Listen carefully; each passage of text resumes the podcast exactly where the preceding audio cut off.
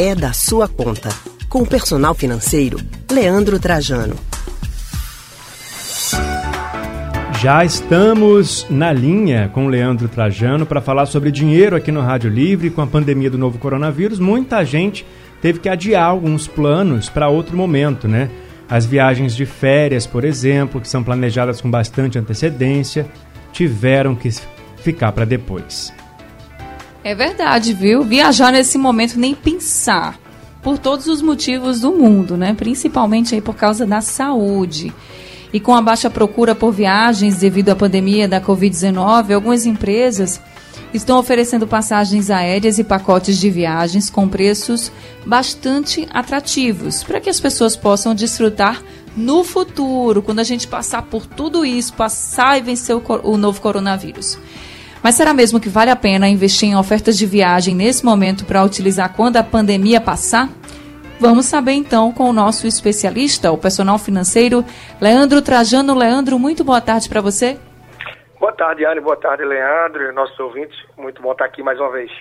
Muito bom receber você aqui mais uma vez também, virtualmente, pelo telefone. Boa tarde para você também. Vale a pena mesmo investir nessas ofertas, né? Porque as empresas estão precisando dos clientes, né? Houve essa queda e estão fazendo promoções. Mas vale a pena agora pensar nisso ou é melhor deixar para depois? É, tá com a vida financeira equilibrada, você está com tranquilidade nesse sentido e sabe que o teu perfil, que você gosta de viajar, seja viagem em família ou viagem a trabalho, sim, é bastante interessante. Há várias oportunidades que estão abrindo portas e possibilidades futuras aí para que realmente você possa se organizar e viajar, explorar bem esse Brasil que é muito grande e traz muitas boas oportunidades culturais e de conhecimento e para a gente relaxar para tantas oportunidades. Agora, Leandro, a gente sabe, né, que viajar é algo que exige planejamento.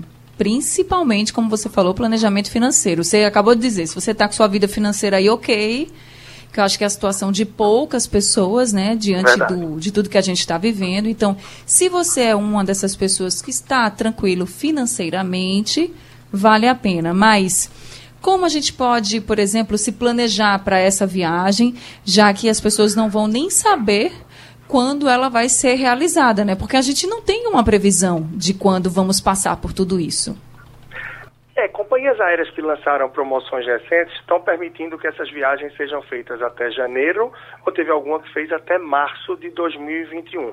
Então, um horizonte um pouco maior, onde sim se acredita que a gente já vai ter mais tranquilidade. Mas há uma insegurança muito grande para quem, porventura, quer marcar uma viagem, por exemplo, para julho, para agosto ou até mesmo setembro. A gente vê grandes redes de hotéis que pretendiam voltar às atividades em junho e já adiaram para setembro.